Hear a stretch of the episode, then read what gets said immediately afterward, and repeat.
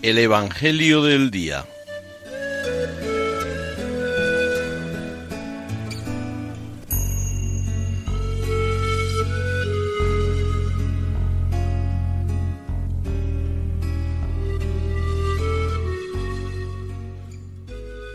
Del Evangelio según San Mateo.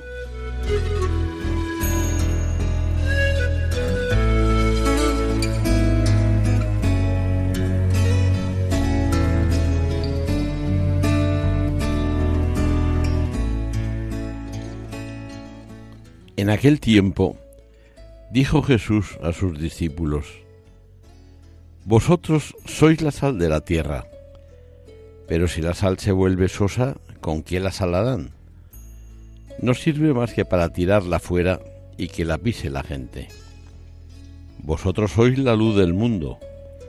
No se puede ocultar una ciudad puesta en lo alto de un monte.